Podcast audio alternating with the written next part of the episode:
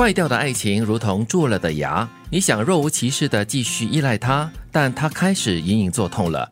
等它痛到你受不了时，你把它拔除丢开，留下一个你很不习惯的空洞。你常会舔一舔那个空洞，终于渐渐又习惯。但你知道那空洞仍在，不管你拿什么来填补。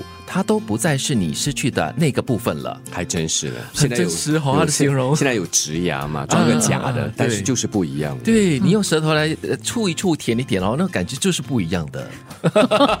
你不觉得这个说的很真实吗？我只是想到牙痛不是病，痛起来要你的命哦，真的是很痛。所以如果它是蛀掉的爱情的话，那他会要了你的命的。啊哟，真的吗？嗯，所以立刻把它拔掉。在他蛀之前啊，牙医不是说嘛，口腔卫生很重要，嗯，定期的去做检查，然后每天要刷牙漱口，然后吃些什么也很重要。嗯，哎呦，你很理性嘞，人家是拿这个蛀牙来形容这个爱情，比喻爱情，你去讲到就是生理，他已经很浪漫了嘛，所以我要给他理性一点，平衡平衡。不过这个点说的倒是真的，如果这个蛀了牙哦，就像这个爱情的话，已经有了一些不完美的地方，或者是它带给你伤害的话呢，你要及时的止损。这个动作不做的话呢，就会继续的伤害到你的日常生活了。开始的时候你会觉得是一个缺，你还是会时不时的想起，甚至会隐隐作痛。但是呢，其实你是可以习惯它不在的。只要过了那个阶段，日子还是会照常的过的。嗯嗯，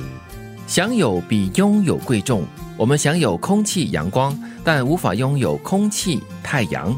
同样的，我们享受友情、亲情带来的欢愉，但没办法，也不应该想拥有那个朋友或亲人。我们也享用爱情，但没办法，也不应该想拥有那个爱人。就享有吧，享有比拥有贵重多了。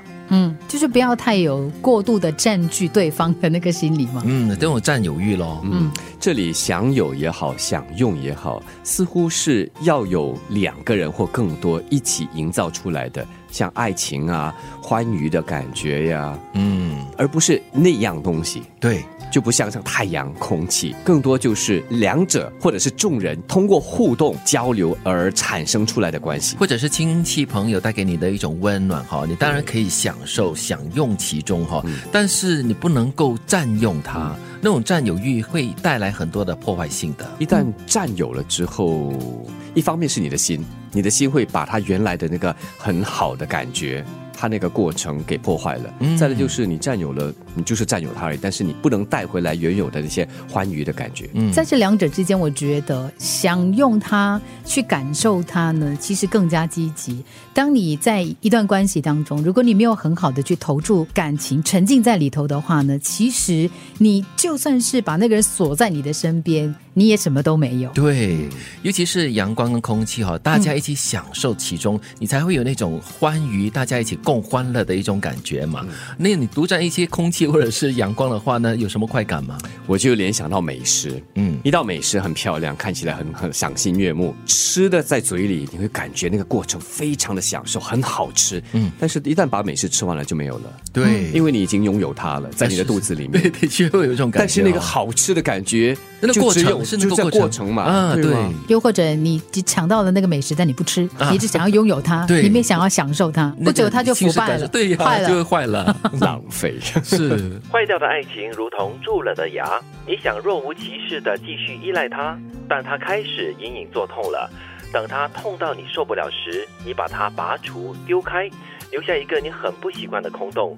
你常会舔一舔那个空洞，但是终于渐渐又习惯了。享有比拥有贵重。我们享有阳光和空气，但是无法拥有空气和太阳。同样的，我们享受友情、亲情和爱情带来的欢愉，但是没办法，你也不应该想拥有那个朋友、亲人或者是爱人。就享有吧，享有比拥有贵重多了。